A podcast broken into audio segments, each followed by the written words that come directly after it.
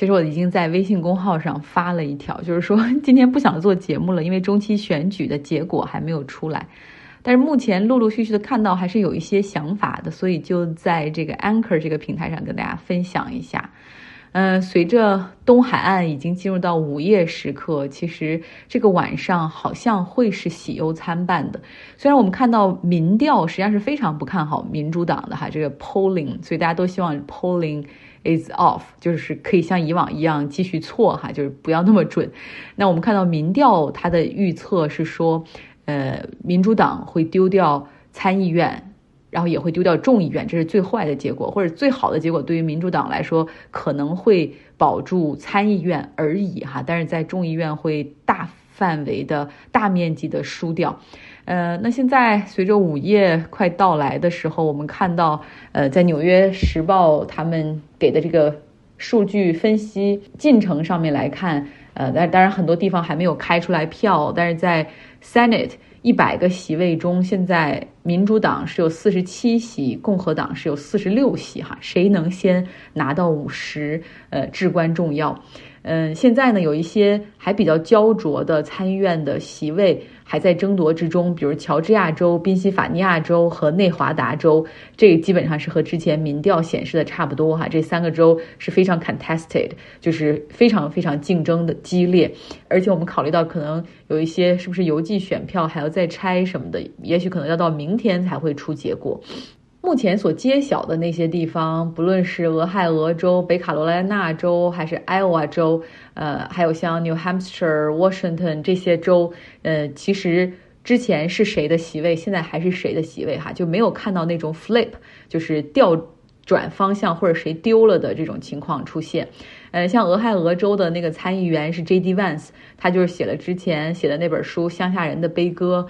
我以为他会特别痛恨共和党，结果他自己是一个共和党人哈。然后他原来确实是批评 Trump，嗯，但是因为看到 Trump 在俄亥俄州的一个影响力，在自从宣布竞选之后，J.D. Vance 就抱住 Trump 的大腿不放哈，然后就还请这个 Trump 呃帮他去站台等等。他的策略是对的哈，他也赢得了在俄亥俄州的参议员选举。他今年还非常的年轻，只有三十八岁哈。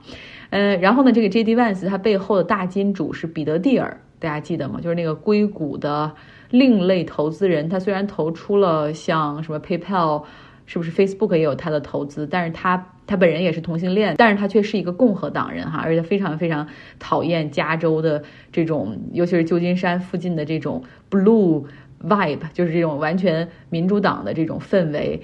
然后他呢，自己后来还。搬到了洛杉矶去住，不说他后来还搞了一个新呃新西兰的国籍等等。但是 anyway，他实际上现在在很很多的在资助一些共和党的这种候选人为他们的竞选去助选。那好吧，这就是参议院的情况哈，所以谁能赢不知道，还是个问号。那共和党这边在众议院现在基本上。这开票开的速度也比较慢哈，然后很多人认为说他是铁定会能够赢下众议院的。那如果他能够赢下众议院的话，那么接下来拜登的任期还有两年，将会是比较遭罪的两年。因为我们知道你很难就是在没有众议院的支持下通过任何的新的立法，那基本上是很难的哈。但是这也比参众两院都丢了强，所以还可以吧。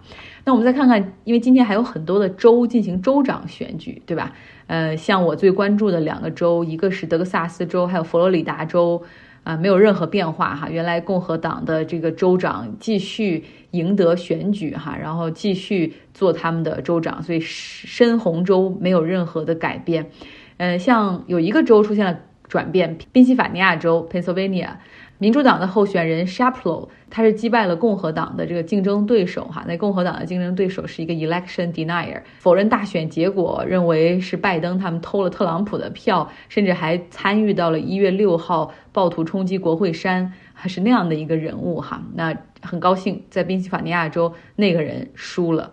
那另外呢，在马赛诸塞州和马里兰州，民主党是成功的 flip 原来共和党所。占有的这个州长的席位，所以这也算是对民主党来说是是稍微好一点的消息吧。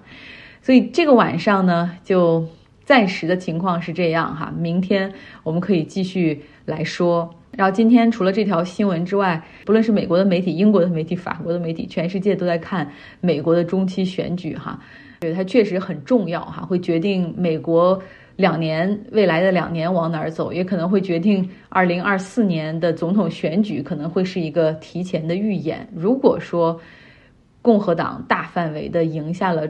众议院，那可能也意味着说，在二零二四年，如果特朗普重新回来的话，他也可能会赢得通往白宫的那个门票。嗯，好，那明天我们再来说吧。希望你有一个愉快的周三。